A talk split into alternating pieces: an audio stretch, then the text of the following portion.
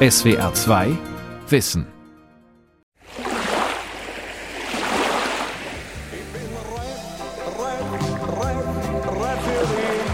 Reif für die Insel. Mit dem Schlager hat Peter Cornelius in den 80er Jahren ein geflügeltes Wort erfunden. Das sagt, es reicht. Ich muss raus. Aus dem Büro, aus dem Trott, aus dem Alltag. Ich bin reif für die Insel. Fürs Ausstellen bin ich ein Bolzweg. Auch ich habe schon von einem besseren Leben auf einer Insel geträumt. Dabei bin ich gar kein Inselmensch. Doch Schlager, Romane, Gemälde, Filme und nicht zuletzt die Werbung haben auch in mir seit frühester Kindheit die Leidenschaft für das Meer und alles Insulare geweckt. Woher kommt diese Sehnsucht? Inselgeschichten. Was uns an Rügen, Tahiti und Utopia fasziniert. Von Joachim Meissner. Um mehr über die Nesophilie, die Inselliebe zu erfahren, fahre ich selbst auf eine Insel. Meine Wahl fällt auf Rügen, Deutschlands größte Insel. Ich war noch nie auf Rügen, doch das wohl eindrucksvollste Bild, das den Inselmythos hierzulande prägt, ist auch bei mir fest im Kopf verankert. Die Kreidefelsen von Caspar David Friedrich. Guten Tag. Auf Rügen ist Inselexperte und Kulturwissenschaftler Volkmar Billig zu Hause, den ich in seiner Buchhandlung Dahlmanns Bazar in Sassnitz aufsuche. Also ich sehe, Sie haben hier einen Tresen, Kaffee, Sie haben gerade einem Gast was gebracht. Was ist das für eine Buchhandlung? Das ist eine Buchhandlung, die ganz speziell den Themen von Insel, Meer und Seefahrt gewidmet ist und dazu vom Kinderbuch über Klassiker bis hin zu äh, neu erschienenen Romanen, Gedichten, Sachbüchern, so ein breites Spektrum versucht, dem Interessenten da bereitzustellen. Ein oder zwei Stufen trennen die Buchhandlung vom gemütlichen Kaffeebereich. In den hölzernen Regalen sehe ich Tagebücher bekannter Entdecker wie James Cook, Verfasser klassischer Inselromane wie Robert Louis Stevenson oder Daniel Defoe, eine Ausgabe von Land und Meer von Karl Schmidt und zahlreiche Titel anderer Philosophen, die den Reigen der maritimen Literatur vervollständigen. Vor den Regalen stehen Verkaufstische, darauf Regionales zu Rügen, Inselpläne und Postkarten. Schließlich stöbere ich auch Volkmar Billigs eigenes Buch auf. Inseln. Geschichte einer Faszination. Bevor ich ihn zu diesem Punkt befrage, geht mir aber eine andere Frage im Kopf herum. Was hat denn einen Sachsen nach Rügen verschlagen? Der schlichte Zufall, dass ich mit meiner Partnerin vor fünf Jahren die Idee hatte, ein Haus zu kaufen. Beim näheren Suchen haben wir uns plötzlich äh, auf die Insel Rügen verirrt und festgestellt, dass man hier eigentlich feinere Häuser zum wesentlich günstigeren Preis bekommt und eben in einer wirklich bezaubernden Landschaft. Also gerade hier des Nationalparks Jasmund mit seiner Kreideküste. Sind Sie jemand, der Inseln mag? Ja, sagen wir mal, es gibt, glaube ich, größere Inselfans.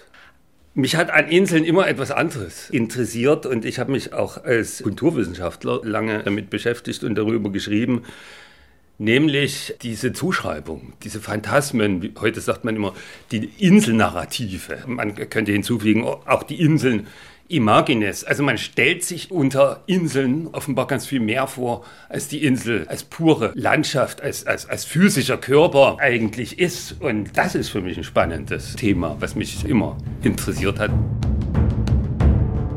Die Faszination für ein einsames Inselleben gab es nicht schon immer. Das Robinson-Dasein ist, das kann ich seinem Buch entnehmen, eine relativ neue Erscheinung.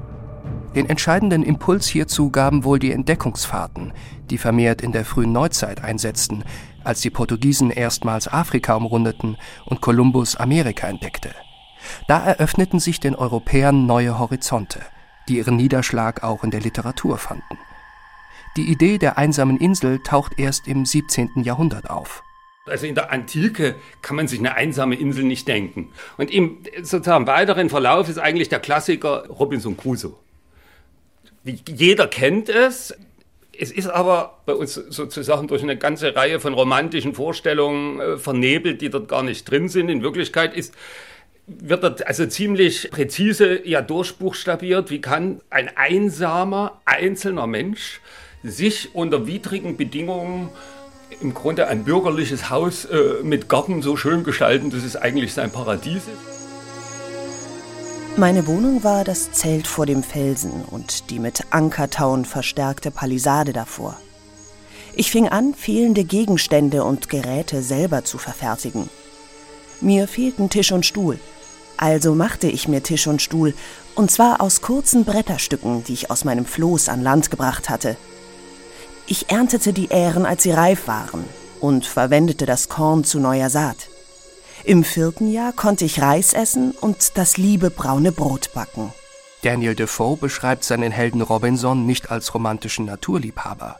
Vielmehr ist er Architekt, Handwerker, Gärtner, ein Mann, der einer widerborstigen Natur alles abbringen muss, wenn er überleben will. Es ist, wie Volkmar Billig meint, eigentlich eine Art Lektion im Kapitalismus. Eine Einübung in das moderne Dasein – die einhergeht mit einer Vorstellung des einsamen Menschen, der sich in der Einsamkeit der Inseln wiederfindet. Und diese Vorstellung, einzelner Mensch, einsame Insel, die wird nun in der Romantik irgendwie zweifelhaft. Also diese Aufforderung zur Rationalisierung wird hinterfragt. Und wenn man jetzt an Rousseau denkt oder auch an die Tahiti-Reisenden, es taucht mit einmal dieses ganze Gefühl des Menschen auf, wo er sich auch mit einem exotischen anderen vereinigen und nicht nur als Herrscher darüber verfügen will. Und das ist die Geburtsstunde eigentlich der modernen Inselsehnsucht. Plötzlich ist es viel interessanter, auf die Inseln zu reisen, in eine archaische Gemeinsamkeit, die gleichzeitig etwas Utopisches hat und auch etwas Sentimentales, etwas ganz und gar Romantisches. Komm mit mir nach Tahiti, nach Tahiti mit mir. Gut, was wir ein Angebot haben und realisiert worden ist, würde ich mal sagen, bis zu 35 Millionen. Das ist so, das ist das Allerhöchste und das kommt selten vor, aber es kommt vor. Und da haben wir auch einige verkauft auf der Basis. Blau ist das Meer. Die meisten Inseln gehen zwischen 50.000 Euro und ungefähr zweieinhalb Millionen Euro. Das ist so das Hauptgeschäft. Fahad Fladi verkauft hauptberuflich Inseln. Ich treffe ihn in seinem Hamburger Büro. Seine Maklerfirma Private Islands liegt in bester Innenstadtlage, am Ballindamm, gleich neben der Handelskammer. Die großen Fenster im dritten Stock geben den Blick frei auf die Binnenalster vis-à-vis. -vis. Von hier aus vermittelt er Privatinseln. Über 3000 hat er seit Geschäftsgründung in den 70er Jahren bereits verkauft. Er sieht sich als Marktführer in dem Geschäft und hat in seinem Portfolio Inseln aus allen Weltgegenden und Klimazonen, in unterschiedlichen Größen, Ausstattungen und Preislagen. Also solche Inseln liegen in der Karibik, zum Beispiel in den Bahamas, da habe ich eine Insel, die heißt Little Whale Key. Da ist alles drauf, was man braucht. Der Preis ist 39 äh, Millionen US-Dollar, also das sind die 35 Millionen äh, Euro, von denen ich rede. Da haben sie aber eine asphaltierte Landebahn für kleine Flugzeuge, da haben sie einen Teich mit Flamingos, da haben sie mehrere Häuser, traumhafte Strände, sogar eine Kirche und einen eigenen Hafen, der errichtet worden ist, sodass sie ihr Boot immer geschützt unterstellen können. Also sie haben auch Gegenwerte. Da sage ich immer, das ist die Insel, wo sie eigentlich nur noch ihre Zahnbürste mitbringen müssen. Aber es ist alles da. Fahad Fladi hat auch günstigere Inseln im Angebot. Ob allerdings Schauspieler Jeremy Irons, dem er unlängst eine Insel in Irland für lediglich 100.000 Euro verkauft hat, mehr als nur eine Zahnbürste mitbringen musste, wollte der Makler nicht verraten. Geschäftsgeheimnis, sagte er. Kein Geheimnis ist allerdings, dass auch im Inselgeschäft die Gesetze des Marktes regieren. Da, wo das Angebot von Inseln größer ist, da habe ich auch niedrigere Preise. Eine Insel in Schweden kostet 50.000, 100.000, für 200.000 kriegen Sie Trauminseln schon. Das Inselgefühl, das Sie haben, muss nicht schlechter sein als auf einer Insel, die 35 Millionen kostet. Das ist das Schöne bei Inseln, dass man nicht unbedingt dieses Geld auf den Tisch legen muss. Es gibt natürlich Leute, die sagen, ich möchte nicht in Schweden sein, ich möchte lieber in den British Virgin Islands sein. Ja, das sind die Inseln teurer, da müssen sie eben 20 Millionen oder so auf den Tisch legen, nicht? Das ist klar. Aber äh, ich sage, das Inselglück hängt nicht vom Preis ab. Leisten können sich das Glück, eine Insel zu besitzen, vermutlich dennoch nur wenige. Sind Privatinseln also das neue Statussymbol der Superreichen? Was fasziniert die Käufer? Ist es die klassische Sehnsucht? Oder sogar eine Art Flucht? Ja, das Wort Flucht ist vielleicht gar nicht so falsch. Ich habe äh, sozusagen es nicht mit Nachbarn zu tun, sondern ich habe es eigentlich nur mit der Natur zu tun. Die Fische, die Vögel, das sind eigentlich meine Nachbarn, aber nicht der, der Nachbar, der mir versucht, was zu erklären und was ich darf und nicht darf. Auf einer Insel ist man ganz schnell mit der Natur eins. Als im 18. Jahrhundert europäische Seefahrer bei ihren Weltumsegelungen den Pazifik überquerten, trauten sie in der Südsee ihren Augen kaum. Louis-Antoine de Bougainville, der Kapitän einer kleinen, aus zwei Schiffen bestehenden französischen Flotte, glaubte sich, als er Anfang April des Jahres 1768 nach langer und entbehrungsreicher Fahrt auf Tahiti stieß, in ein biblisches Paradies versetzt. Der Anblick der Küste, die sich wie ein Amphitheater erhebt, bot uns ein reizendes Schauspiel. Ich bin mehrmals in das Land hineingegangen. Es schien mir wie der Garten Eden. Wir fanden Gruppen von Frauen und Männern im Schatten der Fruchtbäume sitzen, welche uns freundschaftlich grüßten. Tahiti ist wohl die bekannteste Insel, die zur Projektionsfläche wurde, aber nicht die einzige. Auch Tonga, Fidschi, Samoa, die Marquesas und andere Inseln der Südsee müssen und mussten herhalten für Inselfantasien. Angefangen vom Schlaraffenland über das irdische Paradies bis hin zu den Inseln der Seligen und dem Garten der Hesperiden. Als reale und irreale Orte zugleich galten sie als die letzten Reservate eines Lebensglücks, an dessen Existenz die Europäer schon nicht mehr zu glauben wagten. Auch Goethe träumte vom Inselglück, wie er seinem Sekretär Eckermann einmal gestand. Es geht uns alten Europäern übrigens mehr oder weniger allen herzlich schlecht. Unsere Zustände sind viel zu künstlich und kompliziert. Unsere Nahrung und Lebensweise ist ohne die rechte Natur und unser geselliger Verkehr ohne eigentliche Liebe und Wohlwollen. Man sollte sich wünschen, auf einer der Südseeinseln als sogenannter Wilder geboren zu sein, um nur einmal das menschliche Dasein ohne falschen Beigeschmack durchaus rein zu genießen.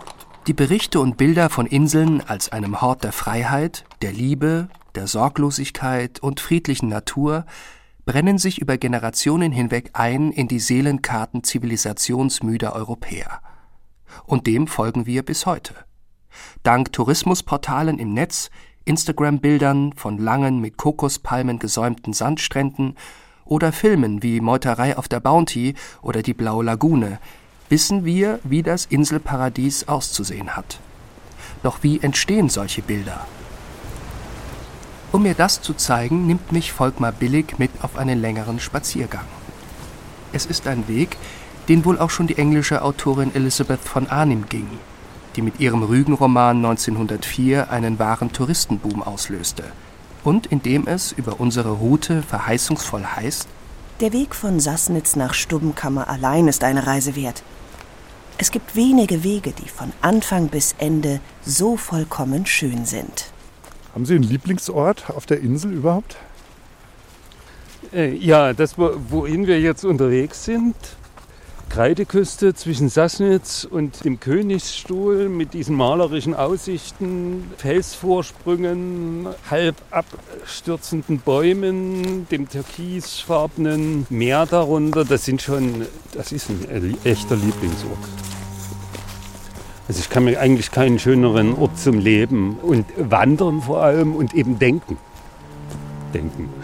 Das ist, äh, man ist hier auf eine Weise inspiriert. Das erinnert einen dann tatsächlich an einige solche äh, Geschichten, also wie sie uns Goethe von Sizilien oder andere äh, Inselreisende von Tahiti erzählen. Wobei für mich der Inselcharakter sekundär ist. Es ist einfach dieses Moment an einer Küste zu stehen und der landschaftliche Eindruck.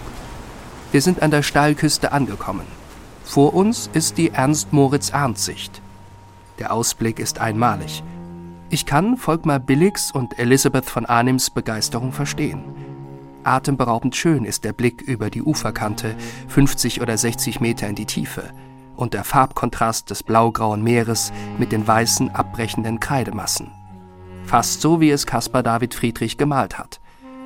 Um zu verstehen, was mir Volkmar Billig erklären will, trete ich noch näher an die Kante heran. Also das soll angeblich die rechte Spitze gewesen sein. Die linke, die ist so gut wie nicht mehr mhm. zu sehen. Aber das ist halt eine, die hat er, da kann man eine Zeichnung davon nachweisen, äh, weiter oben in der kleinen Stuppenkammer, also in der Nähe vom Königsstuhl äh, skizziert.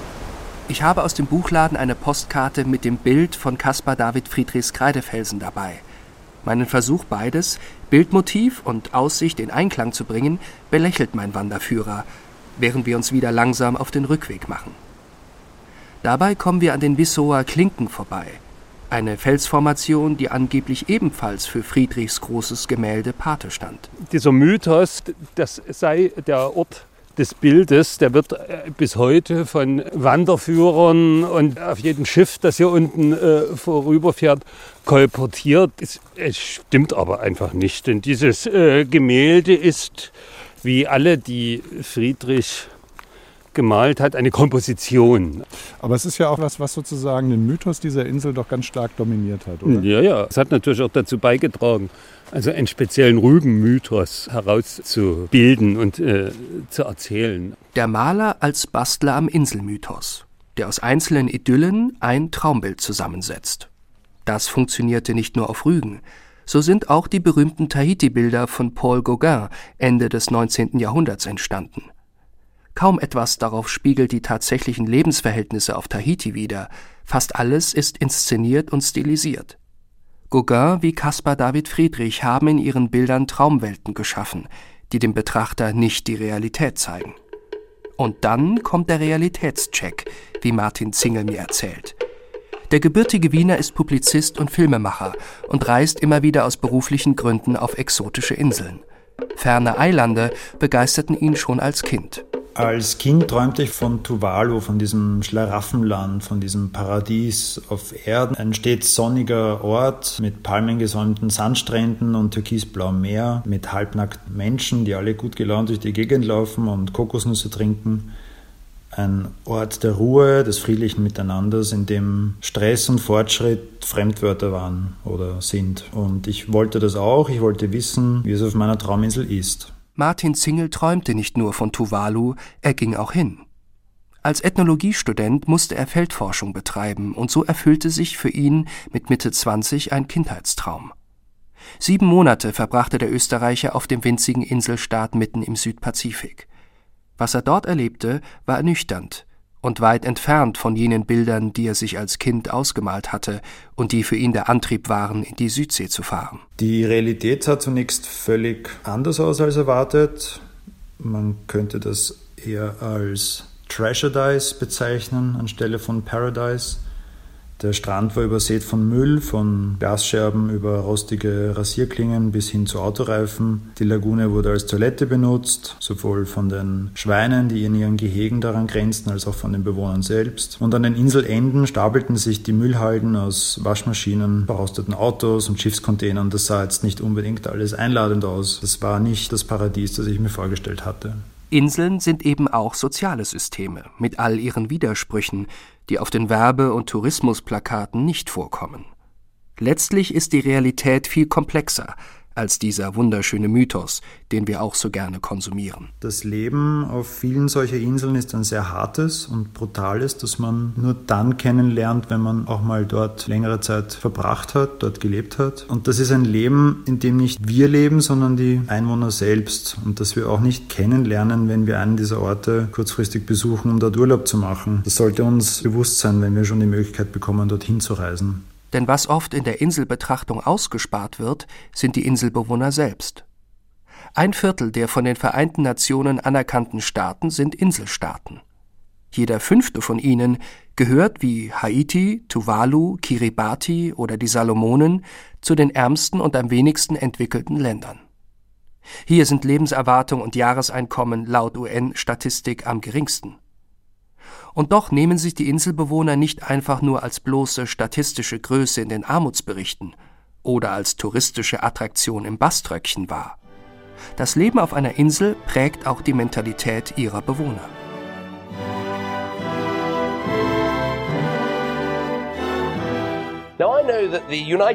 Ich weiß, dass das Vereinigte Königreich manchmal als streitbares und ziemlich eigensinniges Mitglied der europäischen Staatenfamilie betrachtet wird. Und es stimmt, dass unsere Geografie auch unsere Mentalität geprägt hat. Unser Charakter ist der eines Inselstaats. Unabhängig, direkt, leidenschaftlich in der Verteidigung unserer Souveränität. Diese britische Befindlichkeit können wir genauso wenig ändern, wie wir den Ärmelkanal trockenlegen können. Der ehemalige britische Premierminister David Cameron. Diese Rede, die am 23. Januar 2013 in der Zentrale des Medienunternehmens Bloomberg in London gehalten hat, läutete damals jenen Prozess ein, der schließlich zum Brexit führte. Sie ist ein Beleg für die Vorstellung, dass Inseln, im Unterschied zum Festland, die Entstehung unabhängiger Gesellschaften begünstigen.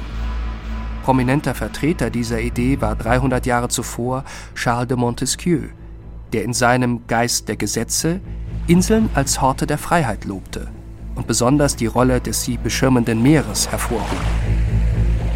Inseln sind gemeinhin von geringen Ausmaßen. Das Meer trennt sie von großen Reichen. Damit kann sich Tyrannei innerhalb eines kleinen Bereichs nicht so gut entfalten. Eroberer werden durch das Meer aufgehalten, und die Inselbewohner, da sie außerhalb der Reichweite ihrer Waffen sind, können ihre eigenen Gesetze leichter bewahren. Montesquieu nimmt hier ein bekanntes literarisches Genre auf. Die meisten klassischen Utopien wurden auf Inseln angesiedelt.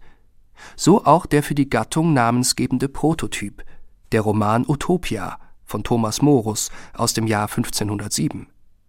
Der Gründer von Utopia, dieses fiktiven Inselstaates, hatte alle Verbindungen zum Festland gekappt, um schlechte Einflüsse von außen zu unterbinden. Die Insel der Utopia war, wie berichtet wird, in alten Zeiten nicht vom Meere umgeben. Aber Utopos, dessen Namen die Insel trägt, ließ sofort nach seiner Landung die Erde dort, wo sie mit dem Festland zusammenhing, auf 15 Meilen ausheben und umgab das Land so ringsum mit Wasser. Mit der Utopia schuf der englische Humanist Morus ein Eiland mit nachhaltiger Wirkung, sensationell für die Europäer im 16. Jahrhundert. So verfügen die Farmen auf Utopia über ganz erstaunliche Einrichtungen, wie zum Beispiel eine Art Brutapparat. Die Hennen brüten nämlich die Eier nicht selbst aus, sondern man setzt eine große Anzahl von Eiern einer gleichmäßigen Wärme aus, erwecket so das Leben und zieht die Küken auf.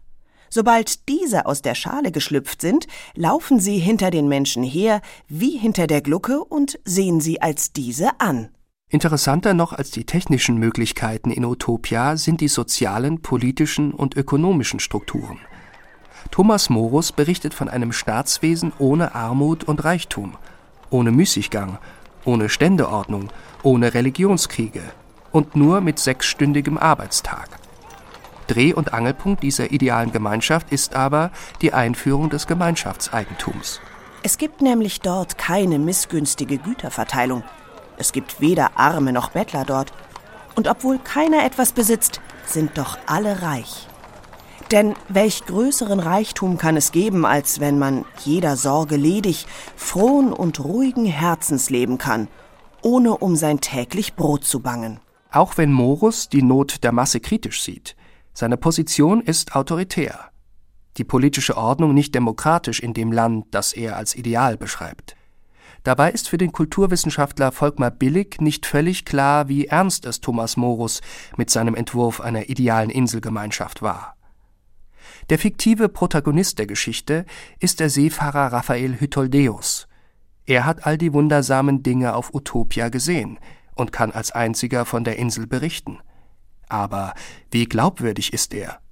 Bedeutet Hytoldeus doch so viel wie Schaumschläger? Also es ist auch ein unglaublich humorvoller Text, was äh, viele heute äh, nie mehr wissen, weil sie das Buch selber nie gelesen haben, sondern so nur den Namen nach als eben Utopie verinnerlicht. Wir wissen noch nie mal, ob es nicht vielleicht sogar vor allem als Parodie gemeint worden ist. Und dieses Spiel mit dem Möglichen und Unmöglichen, da lebt dieses Buch davon wie so viele andere über Inseln auch.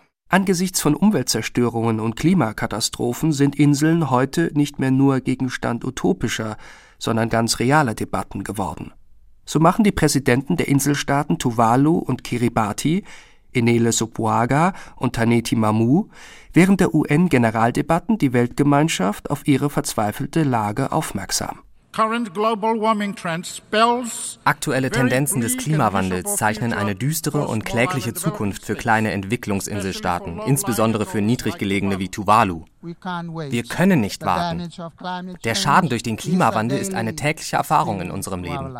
Hört die Stimme unserer Jugend. Sie ruft, wir sinken nicht, wir kämpfen. Ein Kampf, der wohl nur gewonnen werden kann, wenn die Menschen in den Industrienationen ihren Lebenswandel ändern.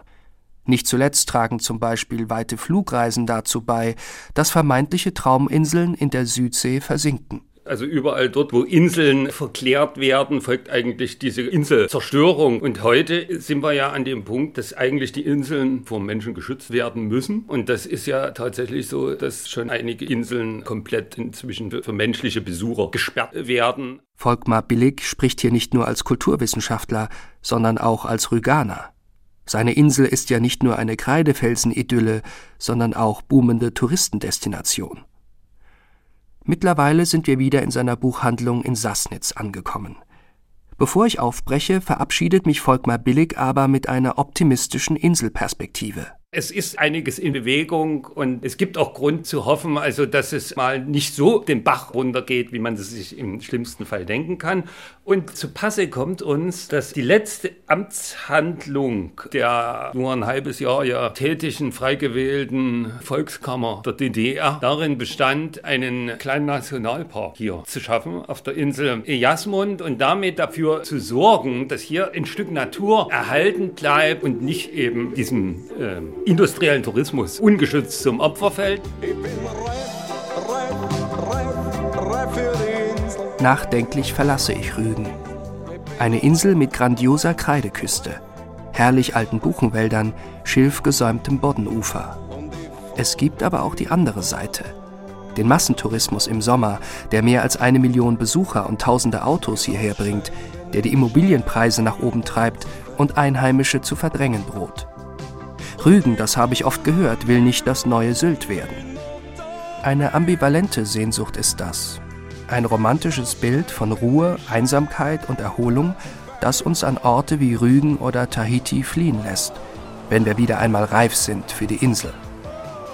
Aber seit den Zeiten der großen Entdeckungsreisen geht es für ihre Bewohner auch um die Frage, ist die Insel auch reif für uns Menschen?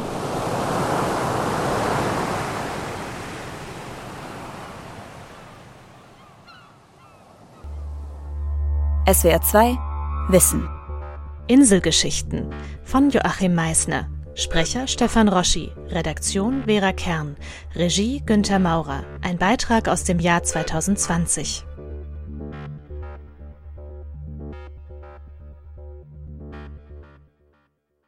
SWR 2 Wissen.